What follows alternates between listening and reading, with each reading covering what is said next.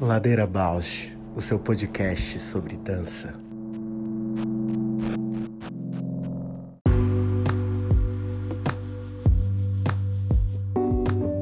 Olá, eu sou a Juliana Alves e este é o Ladeira Bausch, um encontro semanal para mover pensamentos de corpo, com temas que nem sempre vão para cena, sem glamour e sem mito.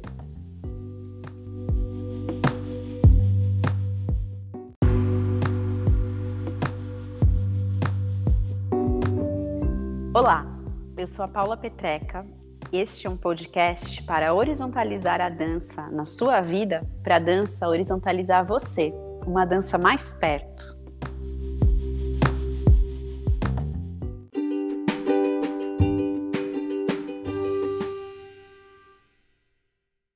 Ai, socorro! Eu, tava, eu não estava vendo as atualizações, eu vi só agora.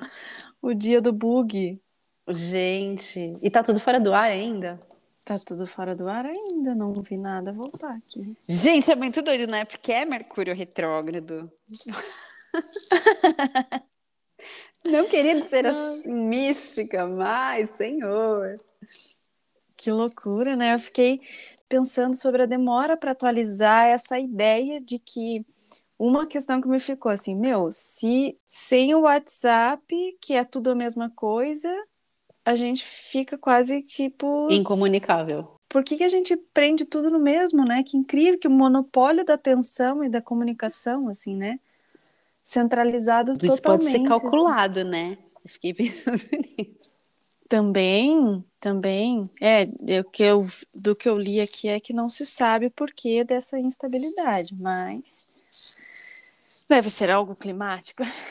Não, eu fiquei pensando nesse lugar do imediato, né? Porque aí também você mandou e-mail, um outro amigo que eu tinha uma reunião falou: ai, ó, vou mandar já o, o link do Zoom aqui no e-mail, porque tá sem o.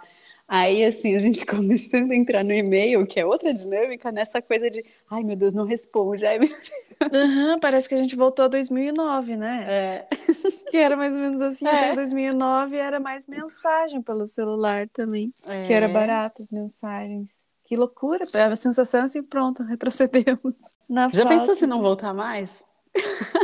Nossa, já pensou? É, é tipo distopia, mas não, vai voltar, com certeza.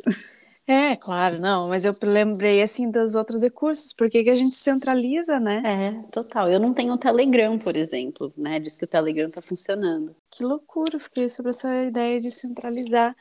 E, e fiquei pensando sobre essa ideia também de, de o que, que você tem de carta na manga nos bugs, assim, né? Já, tipo, na quinta-feira deu um bug forte também para mim, assim, na cabeça, assim, né? Das, da, das agendas, e daí, por conta de um professor de, o professor de taekwondo do Abel ter tido problema, trocou o dia.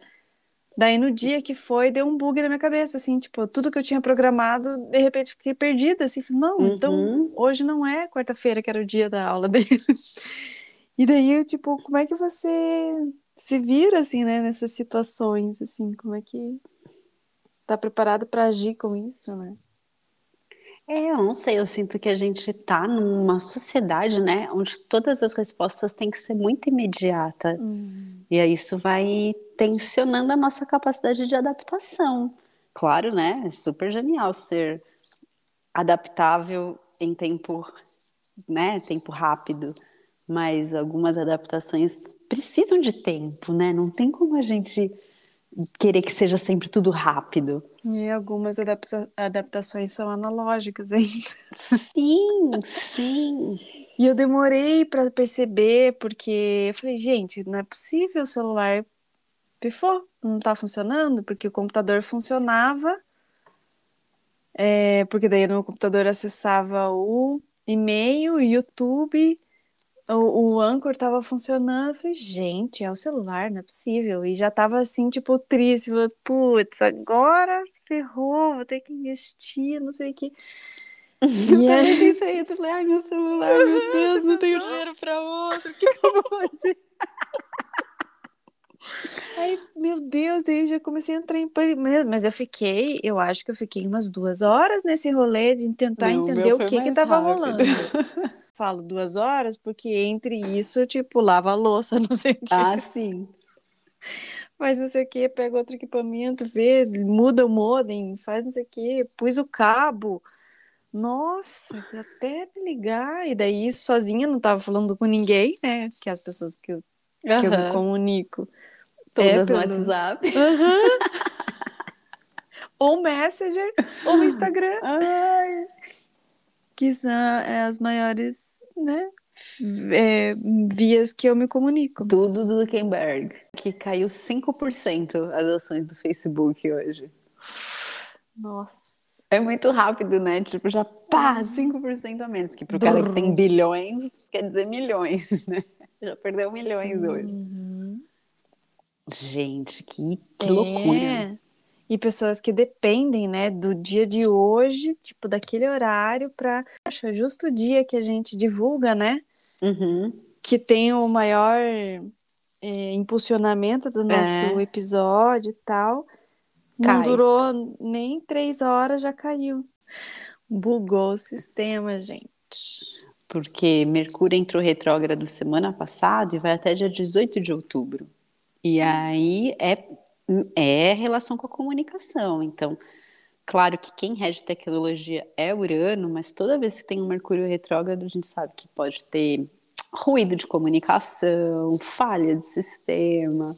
E aí eu achei, gente, não, não, tudo bem, pode ser coincidência, mas é muito engraçado.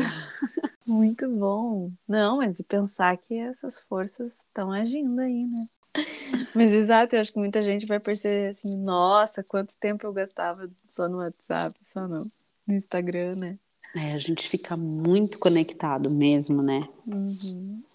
E o, o mental fica acelerado, né?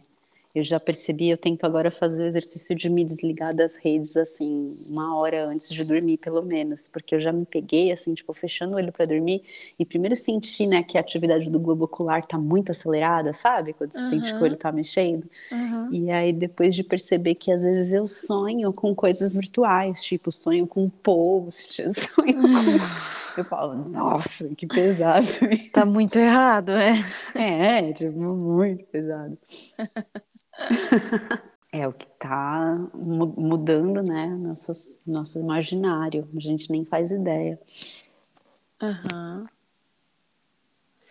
E nas crianças, especialmente, assim, né? Imagina, Ju, imagina isso. Como você sente? E ontem, por exemplo, assim, né? Um dia super chuvoso aqui em Curitiba. Uhum, é, aqui também, viu? Frio e depois vindo de uma semana corrida e tal, e de repente, bum, não dá para fazer nada fora de casa. É... E aí o recurso, né? Brinco um pouco, joguei cartas, não sei o quê, mas é, são muitas horas, né?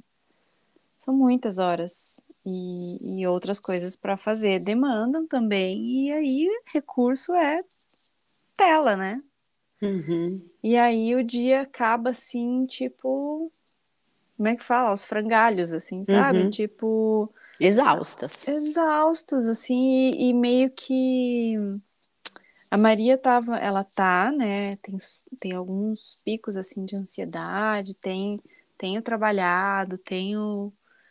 É, mas, é, mas existe agora um, um processo de adaptação a essa novo, né, nova rotina, que é intensa para o que antes tinha e é diferente do que antes era, e, e, e, é tensa também, porque não pode abraçar, não pode ser quê, não pode ser uhum. tudo, não pode, tudo não pode. Então não é, é presencial, mas também é distante, né? A relação fica fria e, e, sempre tensa nessa coisa do medo, né? Tem uma ansiedade aí que vai e volta, assim. Uhum. E aí ela tava, assim, no final do dia muito ativa, assim, muito emotiva, e aí ela tava naquela assim de olhar no espelho e falar assim, você, por que comigo? E fazia bicos assim no espelho, por que comigo?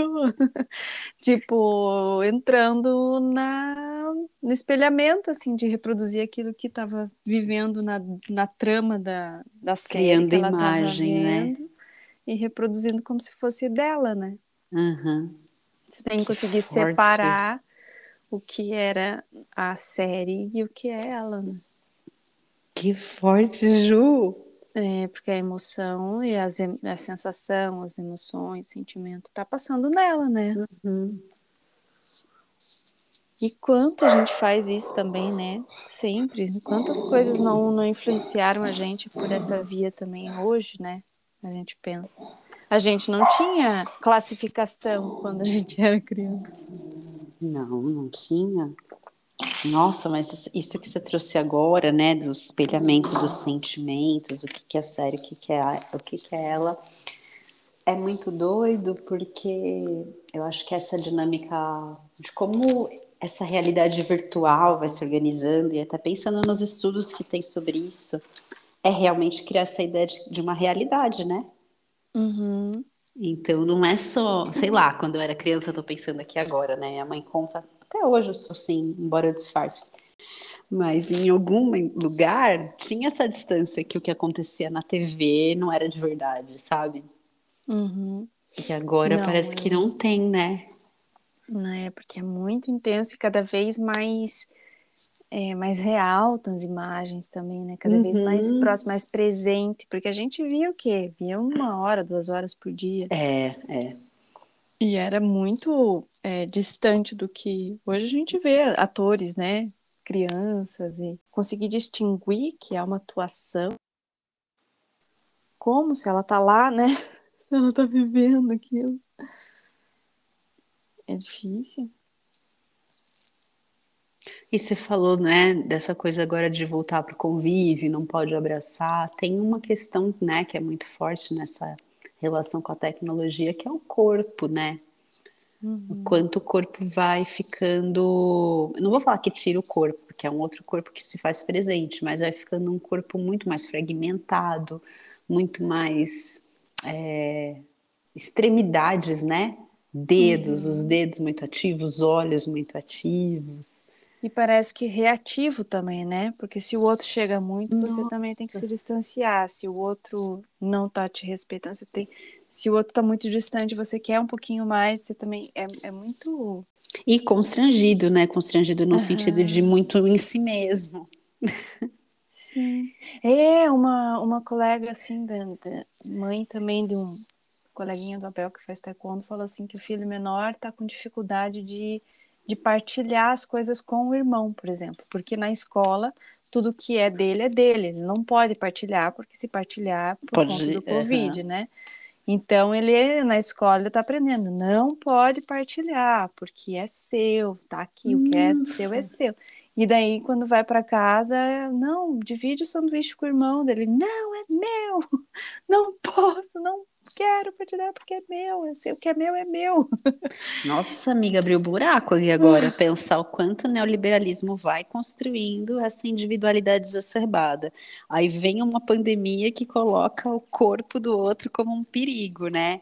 Que radical tudo isso. E a inversão dos comportamentos, né? O que você quer proteger, ele vai ser visto como uma ameaça também, né? De, de, sei lá, de, de convívio, de sanidade, de o que seria proteção vira um, uma ameaça emocional, né? Uhum. Psíquica, Um trauma mesmo. um trauma mesmo, uma fissura.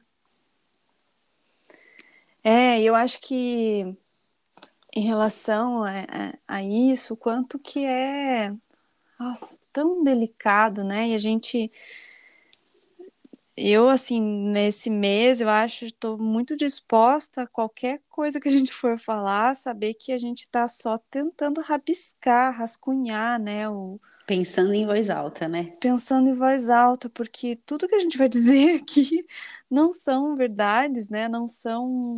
E principalmente pensando na infância, o quanto é arris- né? Pensando no post que eu fiz, assim, ah, vamos nos despedir desse pensamento adultocêntrico e tal, Será que a dá, infância. né? Pra fazer Será que dá? Já sou adulta, já tô sendo mãe, já tô colocando um post, já tô colocando a criança. Será que é possível, né? Porque cadê as crianças, né? A gente tentou, né, chamar crianças para Uhum. falar. E cadê? A gente não conseguiu acessar, porque tem já que já a gente já pensa, pô, mas não é só chamar criança, é né? exposição, né? é, já tem toda uma moral, tem toda uma, é. uma regra, né? Uma burocracia, sei lá, uma, um protocolo para isso, né? Tem que ter autorização dos pais, tem que ter um acesso, tem que. Enfim, então a gente é, esbarra em muitas coisas mesmo na tentativa de se despedir disso, assim, né? E eu acho que é importante a gente dizer isso, assim, que são, são tentativas, tentativa de abertura para falar, para dialogar, para trazer frescor para essas ideias, chacoalhar questões, né? Mais do que afirmar. Eu acho que é muito que a gente tem feito, né? Deixar cair muita uhum. coisa, uhum. deixar rolar a bauche. Muitas questões que às vezes ficam veladas, obscuras, quietinhas, né? Não, mas super importante você trazer esse lugar bem provisório, né? Inacabado, uhum. do qual a gente vai estar tá falando. É... Nesse sentido que cada vez mais a gente vai desconstruindo, né? Enquanto sociedade, uma série de conceitos. Hoje eu estava lendo sobre é, castigo, o cantinho da reflexão, né? O quanto essas práticas ainda existem em escola e o quanto isso é super prejudicial para a autoestima, para o convívio, para a própria compreensão, né, das atitudes em coletivo, porque já vai criando essa separação, né, do estigma da pessoa que causa e tem que ir para o cantinho do silêncio, essas coisas. Então eu acho que, primeiro que historicamente a ideia de criança, né, essa ideia de infância de criança é recente. Segundo uhum. que aí é uhum. atravessado por esse momento da modernidade, né, do corpo produtivo, e aí se cria essa ideia que hoje a gente sabe que é equivocada, mas nem sei se todo mundo concorda com isso, sabe disso, de que a criança já é um ser, de que a criança não é alguém que vai ser, né? Uhum.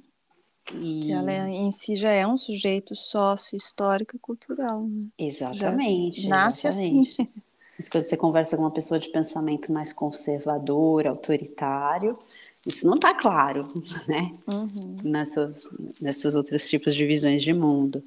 E aí a gente a gente partindo desse lugar que está desconstruindo, então, essas ideias antigas, né, sobre criança, a gente ainda se depara, como você falou, com moralismo, também com essa textura de, claro que tem que cuidar, tem que acompanhar, mas como que constrói autonomia? Como seria, né, se a gente pudesse ter o protagonismo e até o agenciamento das crianças em várias esferas da vida. Será que a gente tornaria esse corpo também um corpo produtivo, né? Voltaria, sei lá. Uhum. Me atravessam todos esses questionamentos.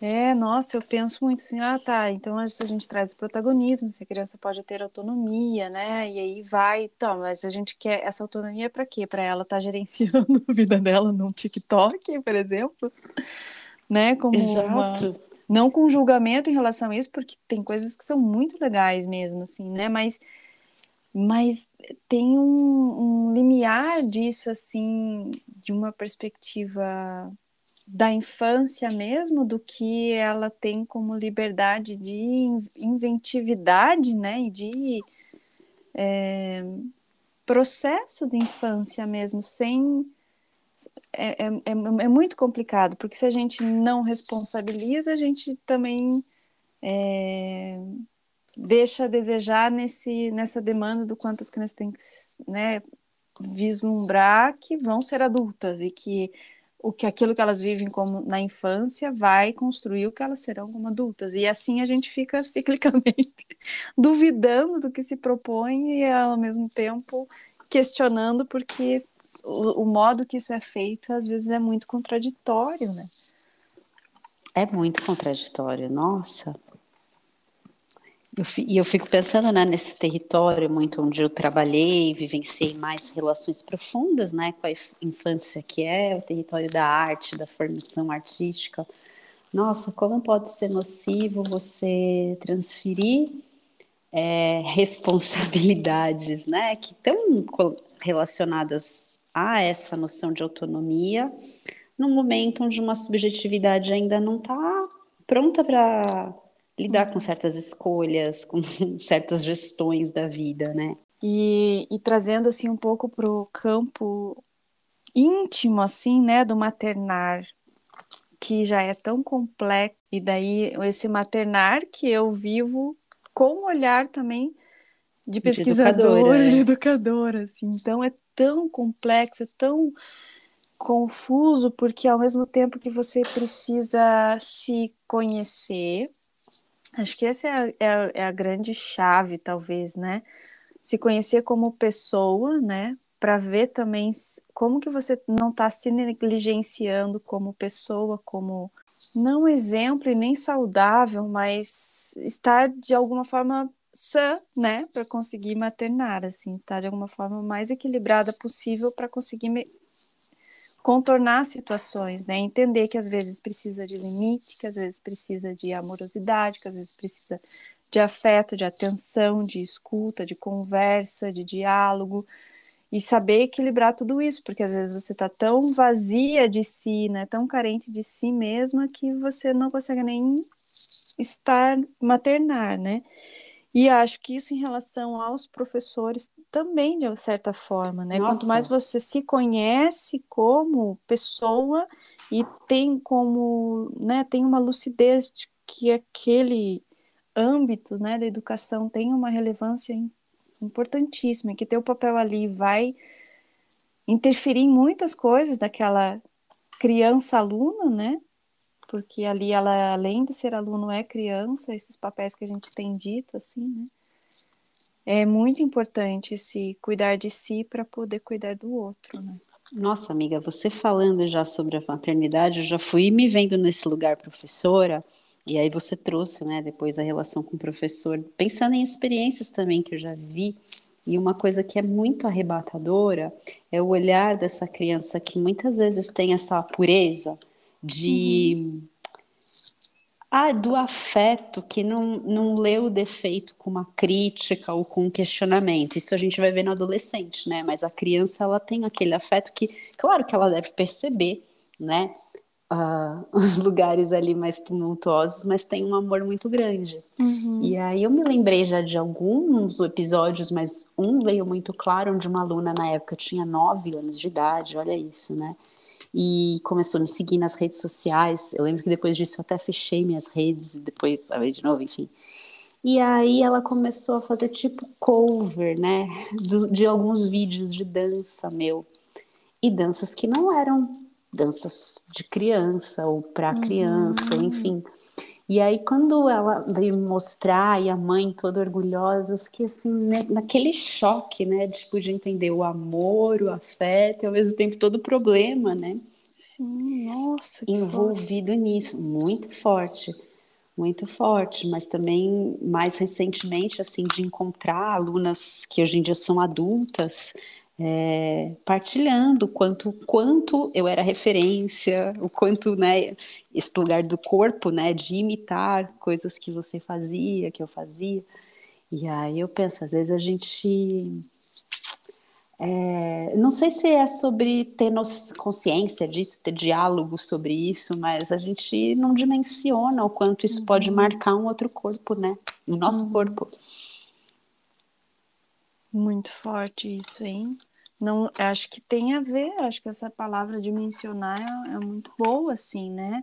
A proporção também que isso, né, toma na vida do outro, né? A gente não, não, não se dá conta o quanto que a gente é um veículo de, de inspiração, né? Como professora, é um veículo de comunicação, um veículo de, de, de reflexo, de referência de uhum. e, e, que tudo vai ser assimilado, né? Tudo. Absolutamente tudo, tudo. até exatamente até aquilo que e, como aquele a gente falou do Paulo Freire, né? Muito do que vai ser assimilado é a prática, é como você faz, né? Qual é a atuação em relação, né? Muito mais do que a teoria que você quer dizer. E aí, né, não sei se abrindo um portal para o tema de hoje, mas eu estou muito atravessada nessa conversa de hoje, nossa convidada de hoje, que é pensar que rica a experiência que a gente viveu juntas, né? Uhum. Eu acho que até coloquei lá no Drive quando a gente trabalhou em Portugal com crianças, nos projetos na creche, na escola, pais e filhos, aonde a gente tinha um time, né, de trabalho juntas e sempre uma reflexão partilhada onde né, a gente estava sempre discutindo, conversando, conflitando nos pontos de vista, né? Uhum. Porque, não sei, para mim foi um lugar onde eu vivi essa experiência e depois não vivi mais.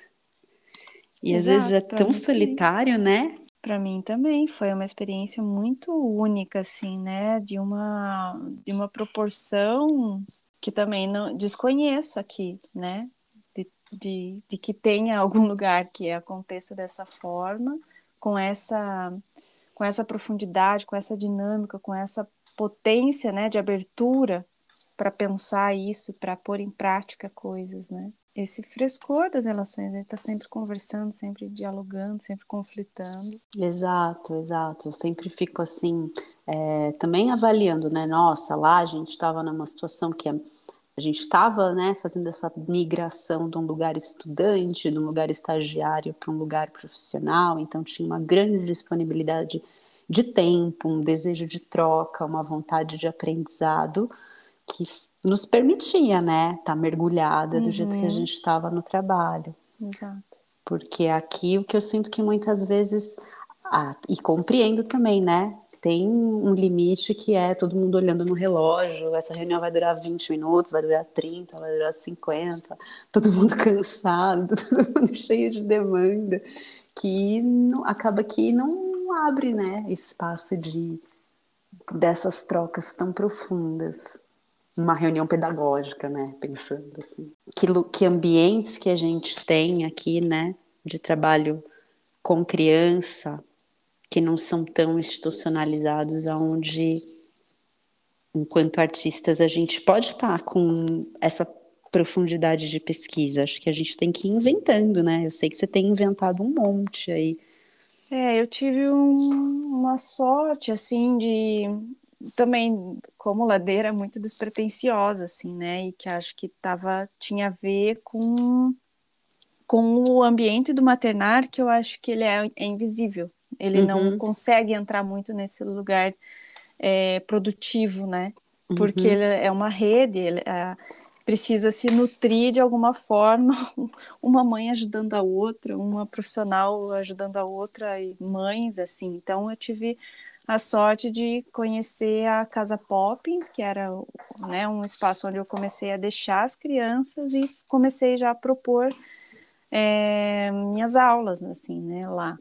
E é um espaço, era um contraturno, então era, embora tinha um pensamento de brincar, começou a entrar um, um pensamento é, de pedagogia livre, assim, né?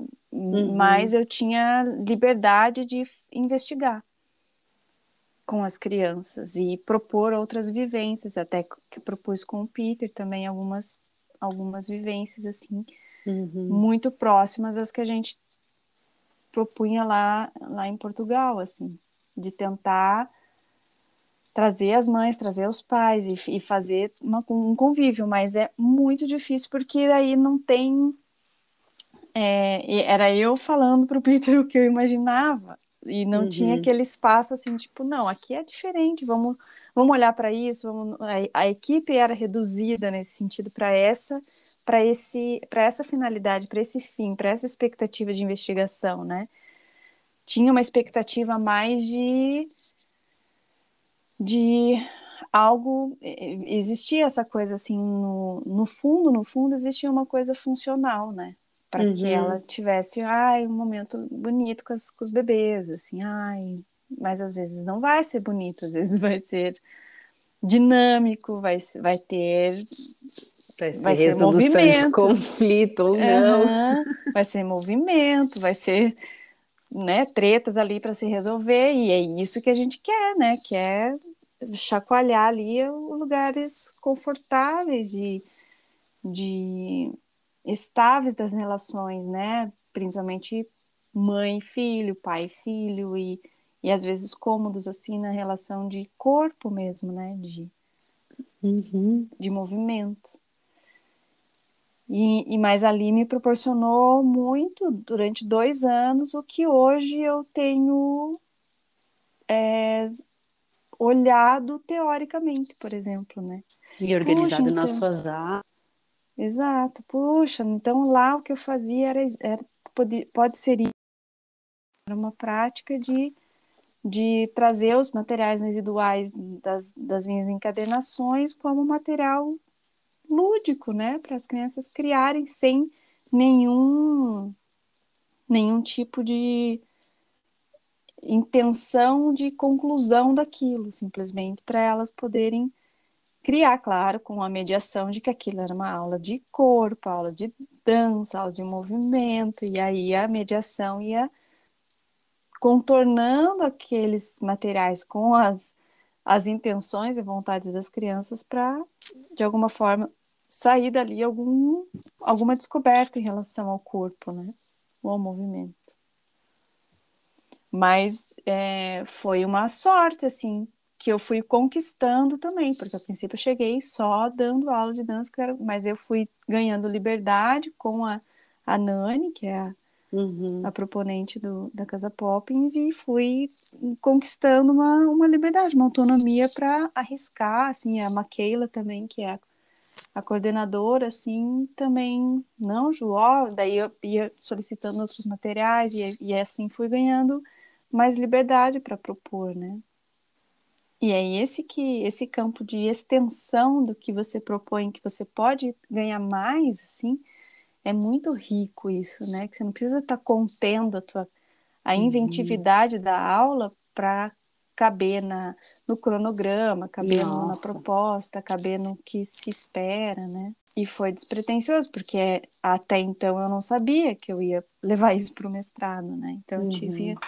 uma certa sorte de apenas pesquisar, sem uhum. ter que uhum. cumprir também, né? Responder até as, né, certas teorias, certos livros, certas questões, não tinha essa obrigação. Né?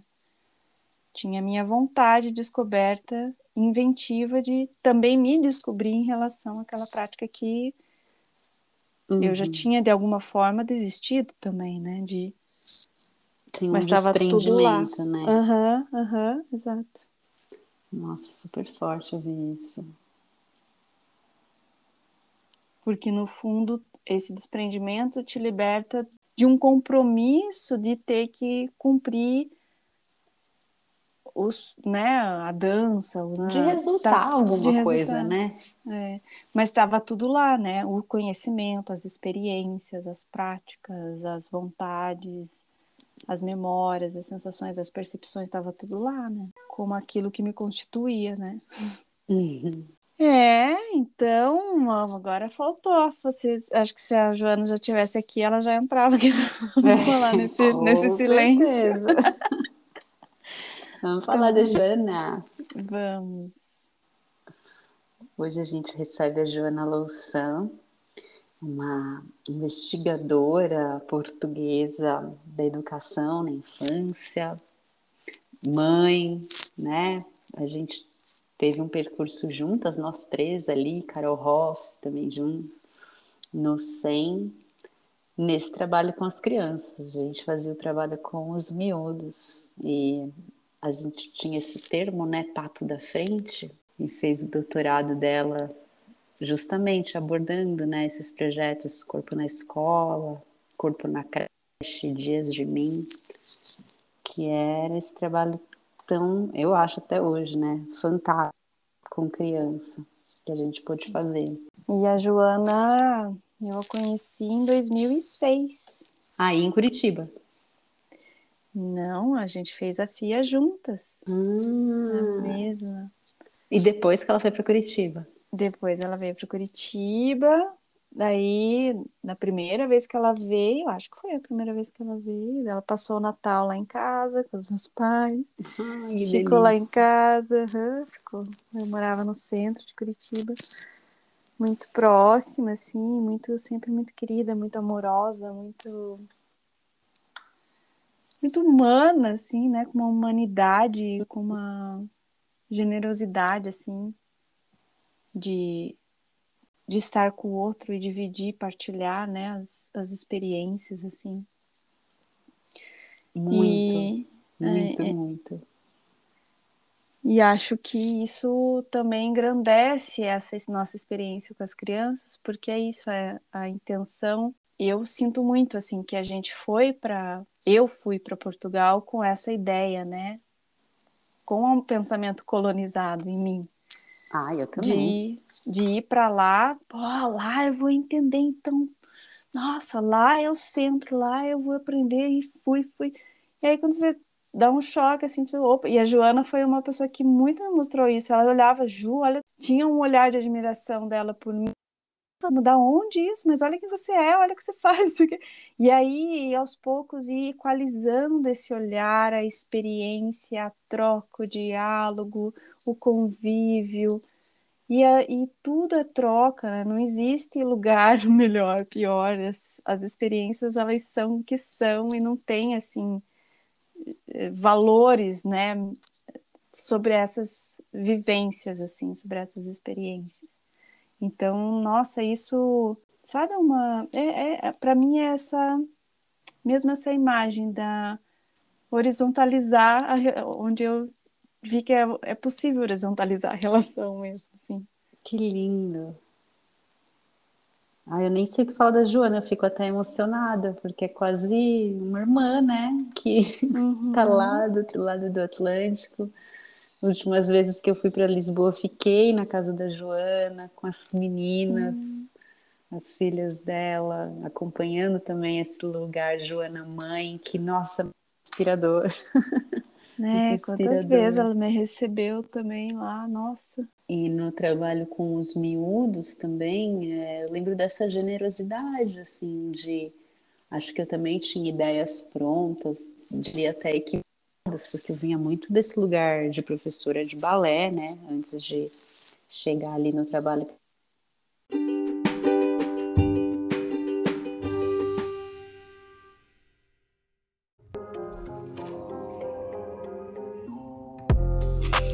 O Ladeira Bausch tem uma parceria com o Portal Mude. Você pode seguir a gente por lá e acompanhar as novidades sobre dança exclusivas desse portal. Se você tem interesse por uma parceria com o Ladeira, manda sua proposta pra gente. ladeirabausch@gmail.com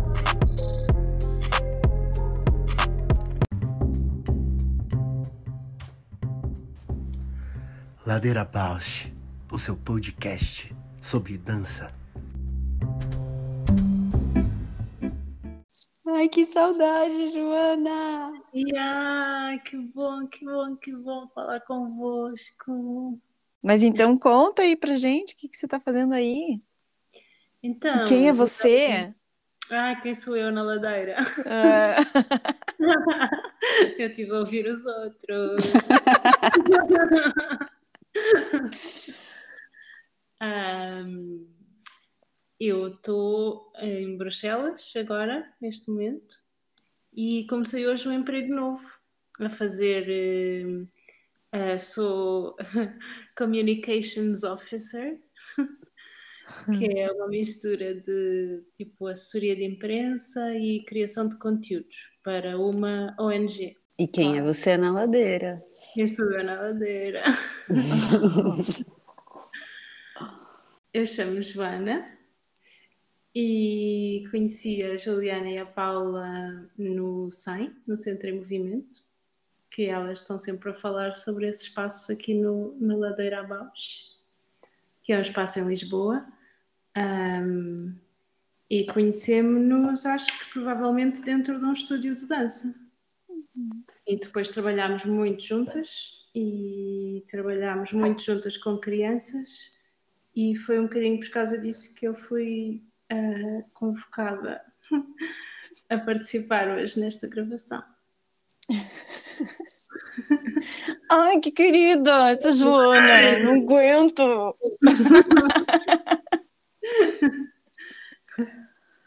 Nossa, não, eu tive a ouvir a entrevista da Amaranta, ela é muito fluente. A Amaranta fala muito bem, é muito absurdo. Assim, tipo, fazer citações. Sabe de... que é o nosso recorde de reprodução, é o da Maranta. Sério? Olha. Uhum. Ah, mas psica- psicóloga, né, gente? Yeah. Bombou. O dela é o nosso, tá aqui no top, reproduziu. Ela organiza realmente muito bem. É bem. Nossa, um aprendizado sempre falar com a Má. Yeah. Mas sabe que hoje a gente, nessa conversa, pra gente também é uma retrospectiva, né, do encontro e, e desse trabalho lindo que a gente fez. A gente, eu e a Ju, a gente percebeu que a gente nunca conversou contigo, Joana, direito sobre o teu doutoramento, o que é que você... Uau! Não, é verdade? Mas vocês foram entrevistadas para o meu doutoramento. Estávamos com os papéis invertidos. Sim, mas depois a gente nem falou, aí deu vontade de pensar, retrospectivar. É verdade. Sabe que você vai fazer parte do nosso episódio 50 e vai ao ar no dia que a gente faz um ano de ladeira? Uau! Parabéns! É, é, Joana! Incrível! Parabéns! Estamos na festa então. Que bom! Mas está a ser um trabalho incrível este vosso. Mesmo muito fixe. É, e é por isso que a gente conversa com, com quem também é muito fixe. É, a gente teve a rememorar um pouquinho, né? Não sei, Joana, deu vontade de te ouvir, assim, até conversar, porque tem essa simetria, né, de Brasil e Portugal. E eu tava, eu t- o que me move muito toda vez que eu lembro que a gente fez e acolho no coração, assim, frutos, né, desse trabalho, também tem muito a ver com uma dinâmica de equipe que a gente exercitava, né? Eu penso na preparação, que momento rico que era a preparação. Penso no estar lá em corpo, na escola, com os miúdos, com as famílias, com as educadoras. E também penso naqueles momentos de reflexão, de conversa que eram muito frequentes, né? E aqui no Brasil, em todos os lugares onde eu tentei desenvolver algum trabalho nessa via, nunca foi possível. E aí, assim, ao mesmo tempo que eu tenho essa memória, ai, que bom, eu não sei o quanto isso tem a ver também com a gente estar tá naquela transição, né, de um período em que éramos estudantes e estávamos começando a desenvolver uma atividade profissional, então ter muita disponibilidade, né, para troca, uhum. para aprendizado, para se debruçar ou quanto também são contextos de Brasil e Europa, onde a gente, ah, não sei, né, no Brasil a gente está sempre numa correria, né, uhum. fazendo tudo como dá para fazer, não esse lugar de preparar, de conversar depois é tão raro. E como era bom, né, que a gente tinha essa dinâmica e não estava sozinha. É, é verdade.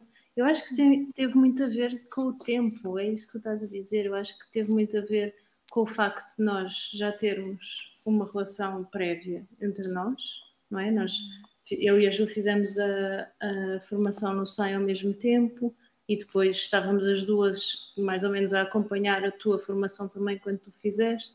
Então há um processo que a gente passa e que passamos todas juntas e todas ao mesmo tempo, não é? Numas alturas mais próximas umas das outras, noutras alturas menos próximas, mas, mas é um, uma mudança estrutural que cada uma atravessou à sua maneira, mas que atravessámos lado a lado. Uhum. E, e depois, por outro lado, também é preciso dizer isto: o trabalho incrível que o SEM já fazia antes com as crianças, não é? O trabalho da Sofia, da, na altura era uma equipa bastante grande, a Sinira, várias outras, Mariana Lemos, várias outras pessoas que já estavam, já tinham começado a implementar esse trabalho com as crianças lá no, no Centro em Movimento a Sofia Neupar, né? como falo em Sofia, uhum. a Sofia Neupar. Um, e depois, eu acho que foi essa conjugação que foi muito incrível, um, de já haver esse, esse trabalho prévio que nós, de várias maneiras, mudámos bastante.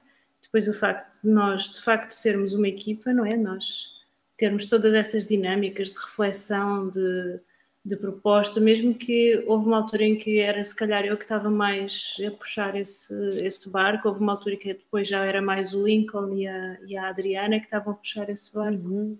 Essas dinâmicas também foram mudando, mas apesar de haver uma pessoa que tinha, que estava responsável pelo trabalho com as crianças, havia de facto um trabalho de equipa e de facto uma entrega bastante grande e uma troca que não era que era muito horizontal.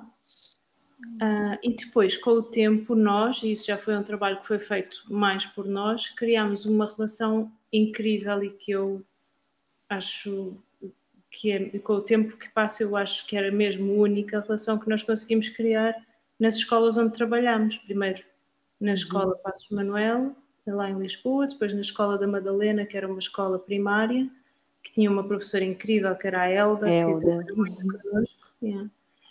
E depois também na creche, que também o facto de termos trabalhado tantos anos no, nessa creche fez com que, à partida, a relação não era tão próxima nem tão íntima com as educadoras e com as auxiliares e com a direção, e apesar da direção ter mudado com os anos, nós conseguimos manter essa estrutura e manter essa implementação do projeto, não é? Eu acho que foi isso, foi, todo, foi toda essa conjugação que permitiu que a coisa eh, tivesse uma profundidade que era bastante rara. É, eu fico, eu tenho uma, uma curiosidade assim, se você depois desse dessa continuidade do teu doutoramento, se você é, se deparou com algum projeto que, que tenha continuado ou que tenha semelhança, né? Isso que talvez eu esteja me antecipando aqui que é legal a gente aprofundar como que era, né, o processo. Não sei, acho que acho que todos os acho que todos os projetos e todos estes trabalhos colaborativos são são sempre diferentes entre si, não é? E uhum. de certeza que há que há muitos outros trabalhos assim também que tenham várias coisas uh, semelhantes àquilo que nós fazíamos, tal como o nosso trabalho era semelhante a outros que também aconteceriam. Uhum. Uhum. mas o eu acho que até hoje, com, com o Gui Calegari e a Clara, uh, continuam a fazer uh, continuam a fazer trabalho na creche. Eu acho que já não tanto em escola. Acho que as pessoas vão mudando, os projetos também vão mudando e há alturas em que chegam a um, a um fim para depois renascerem outra vez de uma forma diferente, não é? Mas ali naquela zona, na zona das escolas com as quais nós trabalhávamos, que era a zona do, do uma parte particular do Centro Histórico de Lisboa, que é a Moraria, eu acho que o SEM era quem estava a fazer o trabalho mais aprofundado e mais contínuo na altura. Acho que havia outras associações que tinham assim um trabalho ocasional, mas, mas trabalho assim de profundidade éramos nós que o fazíamos. Pois é, às vezes eu encontro as pessoas, né, e conto um pouco desses trabalhos, sobretudo do corpo na escola, né, onde a relação que a gente estabelecia com os educadores, e você trouxe, né, o nome da Elda, como ela era singular na escuta, né, para o que a gente uhum. propunha, é, era algo muito raro, porque tinha aquela sugestão dos professores, né, o que tipo de conteúdo a gente poderia trabalhar com a dança, mas também tinha abertura para a gente trazer proposta. E o momento da gente, né, a Ju acho que também colocou isso aqui num, num arquivo que a gente faz de pergunta, uhum. o momento da gente planejar as aulas, isso acho que foi a maior escola de educadora que eu vivi na vida, porque a gente realmente se debruçava, né, em como que o movimento podia acessar biologia, geografia, matemática. Hum. E Sim. quando a dança acontecia, como era significativo. Eu sinto a troca ali com os miúdos, com os professores. Eu não sei se tu levou essas questões para o teu doutoramento, mas mesmo as reflexões que na época você trazia era tudo tão rico. Como que é a tua visão, né, para isso? Ah, então, o SAIN criou este projeto, criamos nós, na altura um, este projeto que se chamava O Corpo na Escola, que era uh, partia de alguns pressupostos de um projeto anterior que a Graça Passos tinha feito uhum. em Vila Velha de Roda, programa de formação artística acompanhada, bom, não, não me lembro exatamente qual é que era a sigla, mas era uma coisa assim. Um, e que basicamente o que pressupunha era que uh, artistas entrassem na sala de aula dentro dos, dos horários curriculares das diferentes disciplinas e no início nós fazíamos isso com uh, crianças de 11 e 12 anos, que em Portugal já têm um professor para cada disciplina, não, não tenho a certeza se no Brasil é igual ou não. E então tentávamos criar uma sessão antes com os professores em que eles nos diziam qual é que era o conteúdo que estavam a dar e qual é que era o conteúdo que as crianças tinham dificuldades, às vezes eram coisas gerais como dificuldades de comportamento ou de concentração, outras vezes era um aluno que ainda não tinha conseguido aprender as frações. E então criávamos em conjunto com eles, com os professores e depois muito, quando regressávamos ao, ao centro em movimento, também fazíamos reuniões só da equipa, para, para fazer uma estrutura de uma sessão que fosse específica para as necessidades daquela que nos tinham sido apontadas pelos professores e que isso, não é? que o, o que fazia era abordar os conteúdos que as crianças tinham de aprender, mas a partir de uma perspectiva do movimento, a partir de uma perspectiva do jogo, do,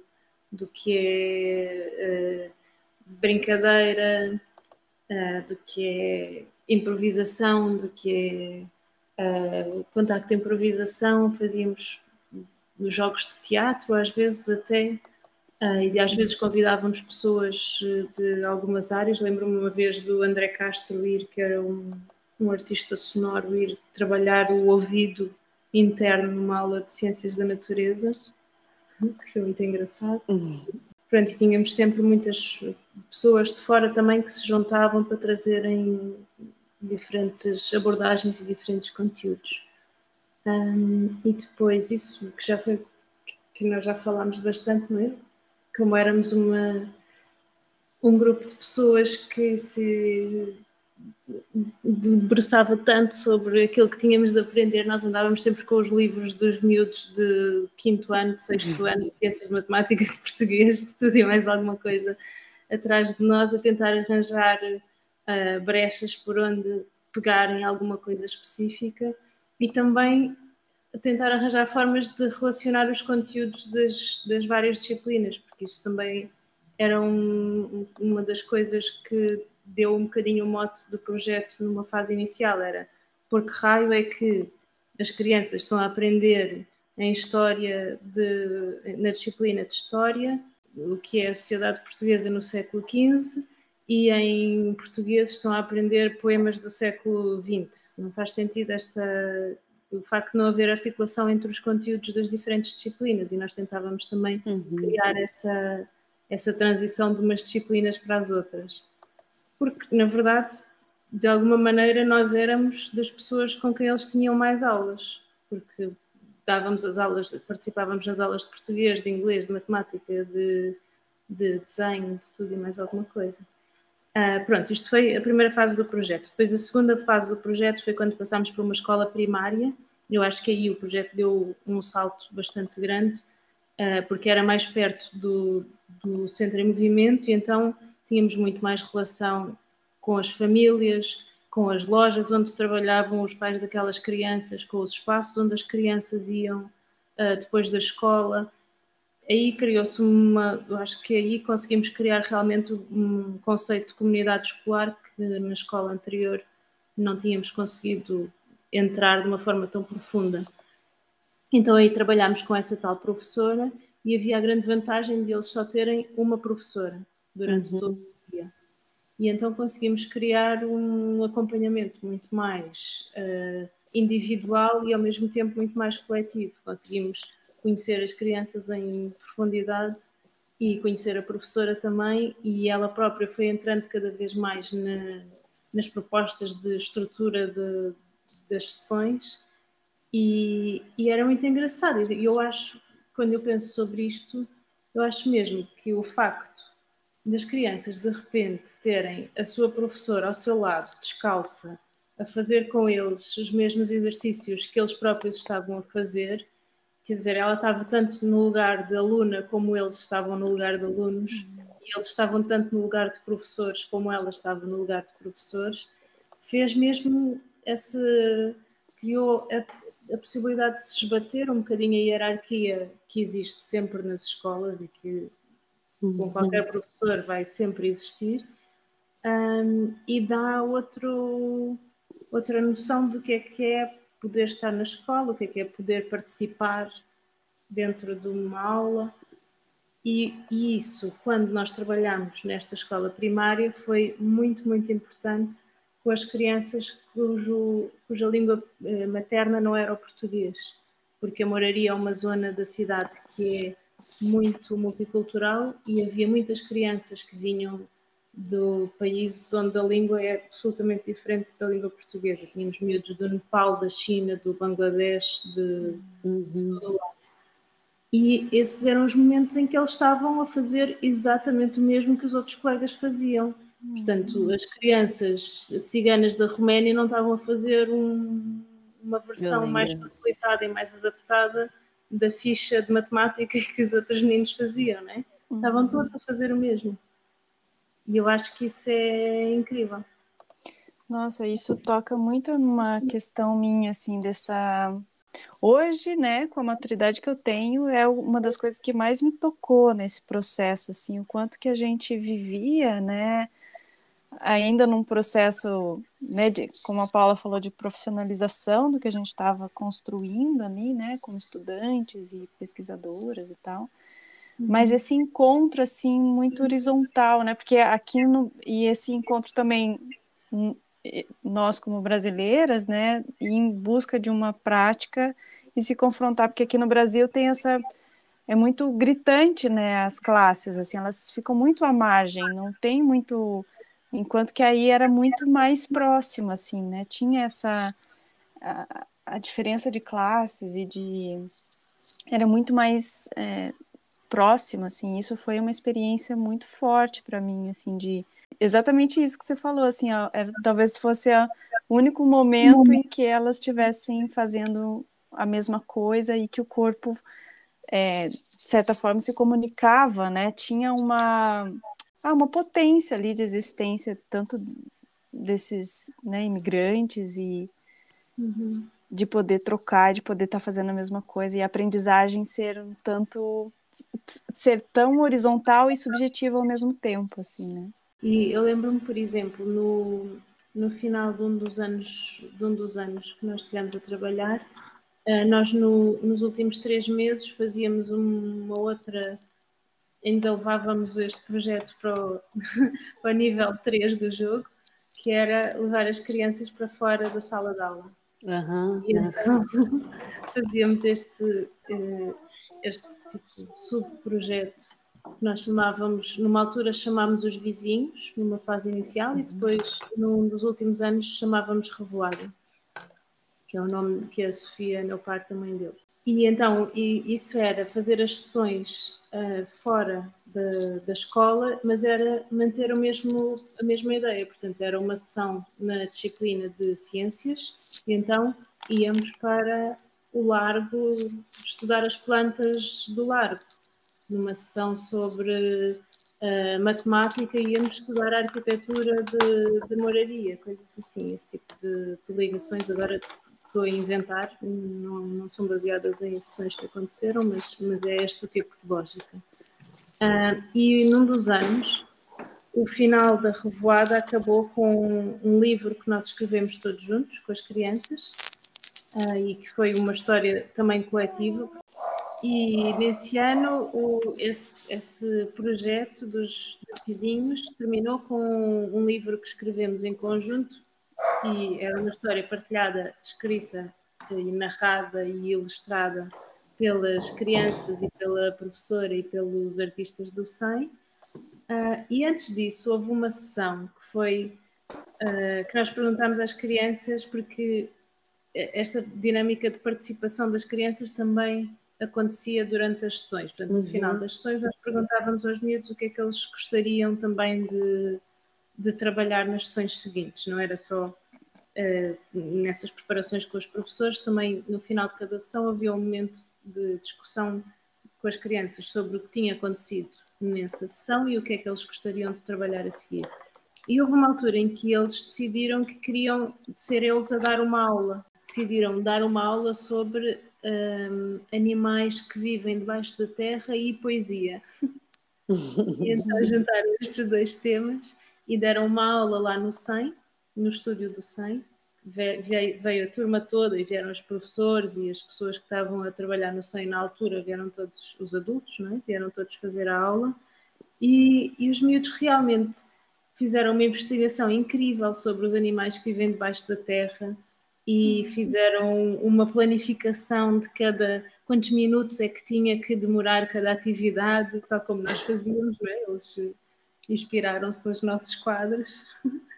E foi uma experiência incrível de um pouco de inversão de papéis, sendo que é óbvio que eles continuam sempre a ser crianças e nós continuamos sempre a ser adultos, portanto há papéis que não se invertem, mas de, de trabalhar essa, essa possibilidade de criação de forma diferente. De, e isso também é uma forma de estudar, não é? Eles também fizeram a investigação para, nessa sessão. Ah, é muito inspirador ouvir, assim, reaviva um monte de ah, de premissas, de desejo no trabalho. Esse mês, Joana, a gente está se perguntando sobre infância aqui no Ladeira, né? Sobre criança.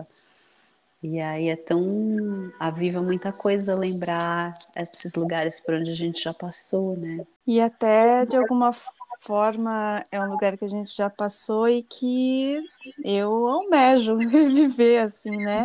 Reviver no sentido de de alguma forma isso, esse projeto ele é muito não sei se é a palavra visionária assim, né, de de que é realmente a experiência de ter pôr em prática algumas ideias e algumas ações e que elas realmente dão algum suporte, né? E essas os ganhos que tem dessas ações, né? O quanto que seria incrível que as escolas ou que o, o ensino ou que a educação ou que os ambientes de educação considerassem isso, né? Que é uma questão que a gente tem trazido muito essa ideia do corpo não ficar fragmentado, de que as disciplinas pudessem ampliar a visão da, daquela aprendizagem, daquele conteúdo através do corpo, né? Com o corpo em ação, com a prática do movimento em... e até isso, né? Que você falou da, dos alunos também é, trazerem um interesse e da, é, se colocarem também no papel de, de investiga investigação e, e propor a, a aula, né? Que incrível eu acho que teve momentos que foram mesmo, mesmo raros nesse projeto. Mas é, é espantoso o, o quão pouco a participação das crianças é incentivada na, na maioria do, dos contextos escolares.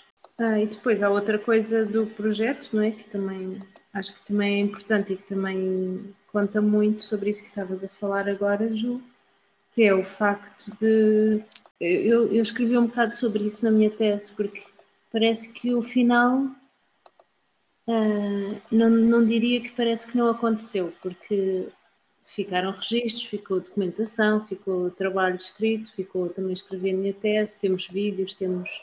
Uhum. Claro que a experiência que marcou, que nos marcou a nós e que marcou as outras pessoas que estavam envolvidas no projeto, mas Uh, pouco tempo depois do projeto ter terminado, a escola da Madalena acabou, porque as escolas primárias da zona da Moraria foram todas concentradas numa só, então aquela escola deixou de existir. Antes disso, as professoras já tinham mudado de escola. Uh, antes disso, as últimas pessoas que estavam ainda envolvidas no projeto, que era o Lincoln e a Adriana, mudaram-se, foram viver para Madrid.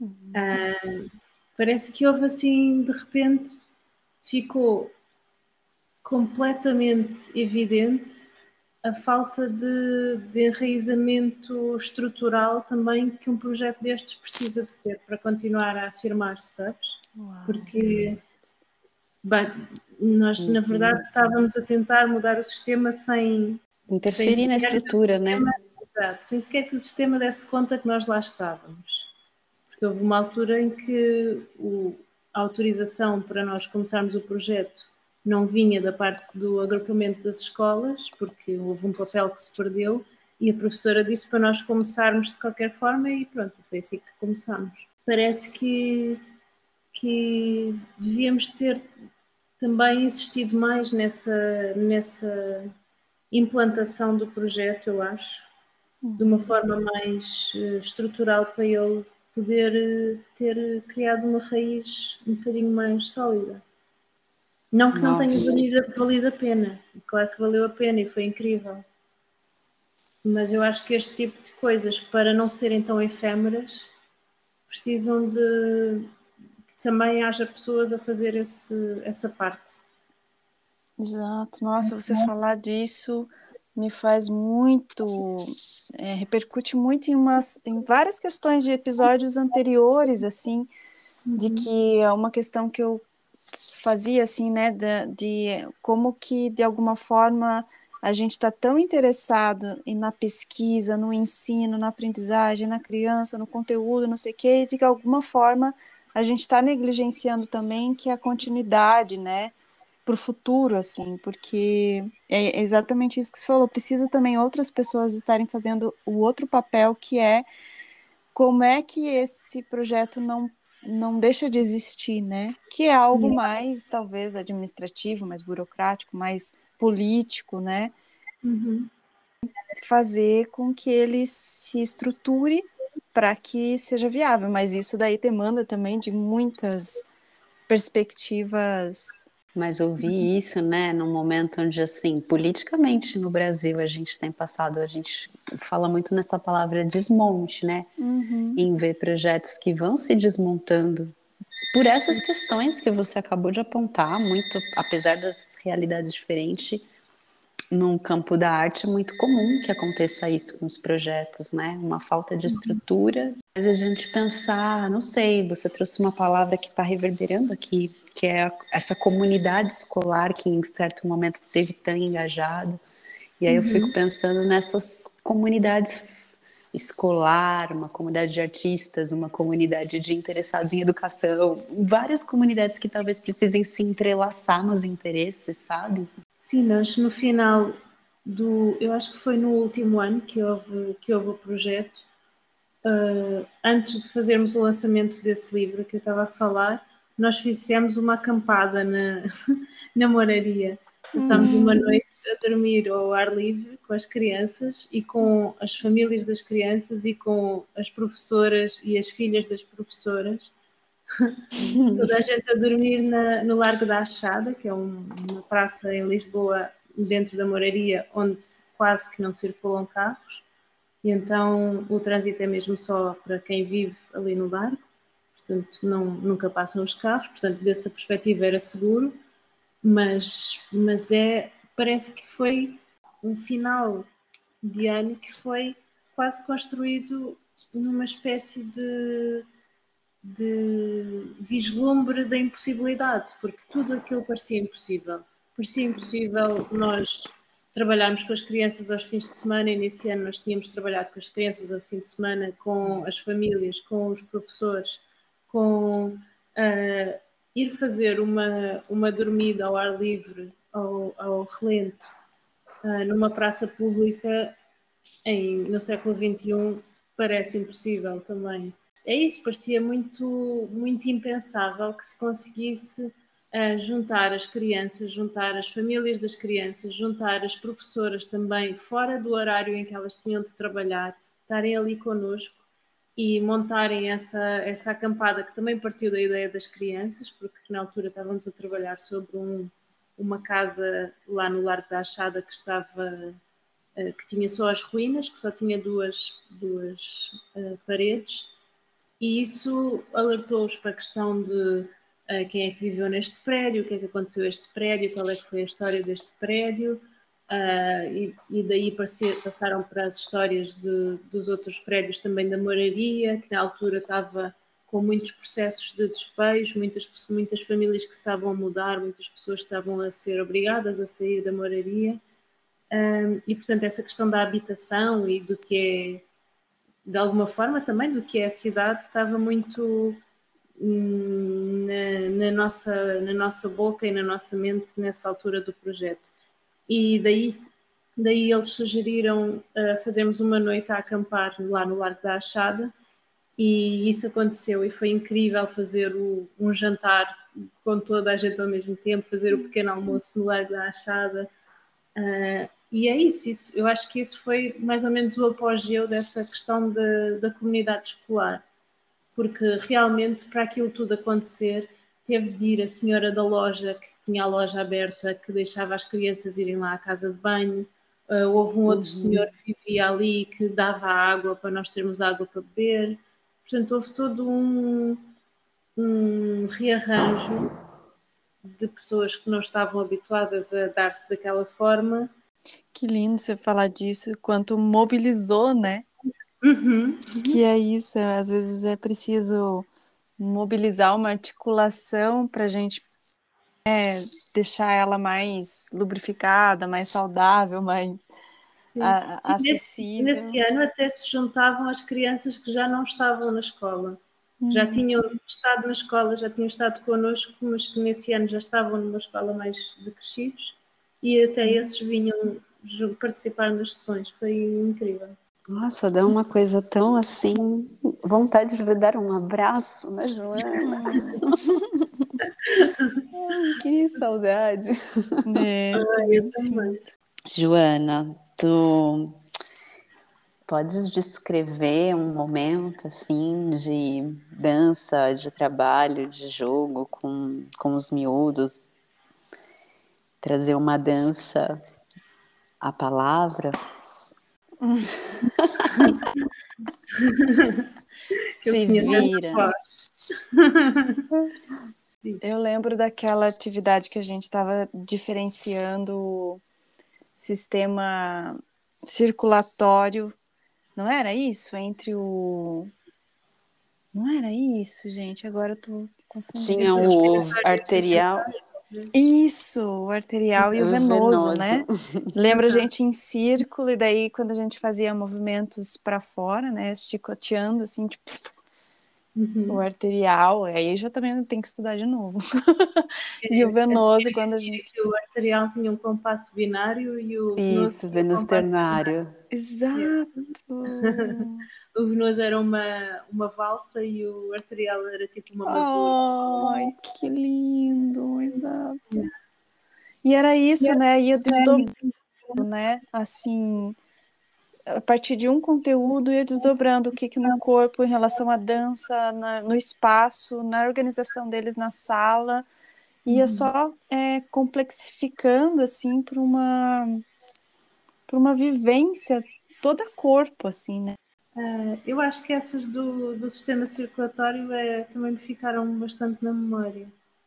Um, depois eu lembro-me de umas quando nós estávamos a preparar a Paula vai se lembrar também, quando nós estávamos a preparar a ida do Stefan Deutschnoff, uhum. foi, quando ele foi lá a Lisboa, eh, eles, ele fez uma sessão com as crianças e então eu lembro-me que foi, houve um, um miúdo que perguntou, porque a Paula tinha estado a mostrar o trabalho do Stefan e a explicar uh, um pouco as influências dele e a mostrar várias imagens e eles não acreditavam que o. Eles perguntaram, mas o artista está vivo? eles não acreditavam que o artista era alguém que eles pudessem conhecer, que não era, sei lá, um Leonardo da Vinci. Foi muito engraçado. Mas essas sessões de preparação um, para a vinda do, do Stefan, eu lembro-me do trabalho que nós criámos, mas aí se calhar não é tanto quer dizer, é pela dança, mas é pelo movimento. Foi, fizemos vários passeios pelo, pelo bairro e depois uhum. eles transformaram esses passeios num mapa gigante que nós tínhamos lá na sala deles. E então uhum. juntaram, criaram umas estruturas de fotografias assim em 3D que faziam umas casinhas. Uh, e eu lembro muito bem desse, desse momento de concentração absoluta com que eles estavam a fazer esse, esse mapa sem usar sem usar computador, não era um mapa de memória, um mapa uhum. afetivo deles, do bairro. Paula, vais falar das frações? Não. Lembro-me das frações, mas eu fico com a memória de como. Isso talvez era até mais do Dias de Mim, quando a gente trazia muito toque, a massagem. E aí, lembra que a gente contava a história da pizza? Uhum. que era amassar a massa, aí depois ia pressionando o corpo e pondo né, os recheios da pizza. Aí, ai, eu lembro tanto de a gente fazia neles, depois eles na gente, a mãozinha assim nas costas. Uhum. Eu acho, essa- eu acho que esse exercício é um original da Sinira. Olha só, Sinira. Sinira, olha aí, tá anunciando o nome dela. Sinira Macedo. Era Eu lembro gostoso. também do, do stencil, Uhum. quando a gente fez um, um- algum- alguma coisa do stencil, e foi assim também, nossa, muito forte aquela experiência de. de... Eles poderem usar grafite, né? Tipo, chateados. parecia. Tinha uma coisa assim, muito. é, Ah, esse lugar, né, do, do, do que é proibido, da arte que não é vista, daquilo que é clandestino, daquilo que não pode, não sei o quê. Não, não, você pode, cria o teu. E aí, gente, eles enlouqueceram, assim, né? E surgiram coisas incríveis. Ai, quanto, quanto carinho. Foi tudo isso. E eu acho que o que fica também é esse, essas ideias, essa possibilidade de que, que nessas crianças, pelo menos, né, isso repercuta, né, positivamente, e que projetos como dessa natureza, assim, possam se aprofundar mais, possam ampliar, possam ser mais abrangente, mais acessível, mais possível. E que a Joana venha para o Brasil. Sim! e vocês Ai, para cá. Para cá não, Sim, para Lisboa. Eu quero dar um beijo na Noa, na Rosa. Muitas saudades. Elas até hoje usam as bolinhas da Paula. Paula Ah. deixou lá em casa umas bolas daquelas de massagem. Ai, que bom. Lindonas. Ah, Joana, então é isso. Não sei se você quer deixar algum contato, não sei, algum, alguma indicação, uma dica Bausch pra gente. Dica Bausch. Ah, eu estava a pensar isso, se há tipo vídeos ou assim que, que a gente pudesse partilhar, mas eles estão todos no YouTube, estão todos naquela versão meio escondida, né? Mas se calhar dá para verem o, o vídeo que o Alex fez dos Dias de Mim, que está no YouTube, de Olhares Nómadas, e o vídeo acho que se chama Dias de Mim. E mostra um bocadinho do trabalho que nós fazíamos na creche. Nossa, depois de muitos anos vou falar fixe. Ai, Ju, tu há muito tempo que não vais cá. É, muito tempo. Dez- ainda vai, agora tu, fogo. Não, mas em breve. Em breve. Não vens desde que o Abel, desde que estavas grávida do Abel, não é? Sim, mas é que, né, a ladeira foi tão, tão absurda que. Difícil foi acessar. abaixo.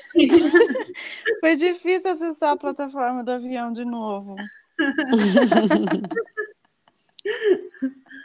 Joanita, amada, um super beijo. Saudades. Te amo muito. Hum, Te amo muito. Um beijo, beijo, beijo. Grande Meus abraço. amores. Beijinhos. Beijo. Beijinho, até já.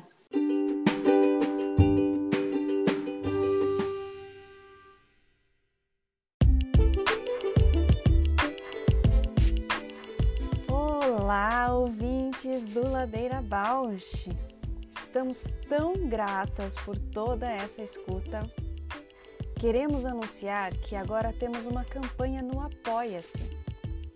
Caso queira contribuir com algum destes episódios, nos incentivar a continuar produzindo, entra lá no site do apoia.c barra Ladeira. Estaremos lá. Beijo a Bausch!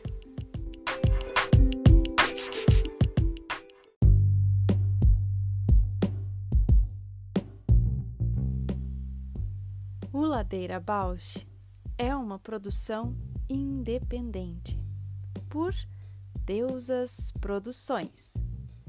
Curadoria, gravação, edição de som e capas por Juliana Alves e Paula Petreca. Voz da vinheta de Fernando de Proença. Produção fica a encargo de Moira Albuquerque.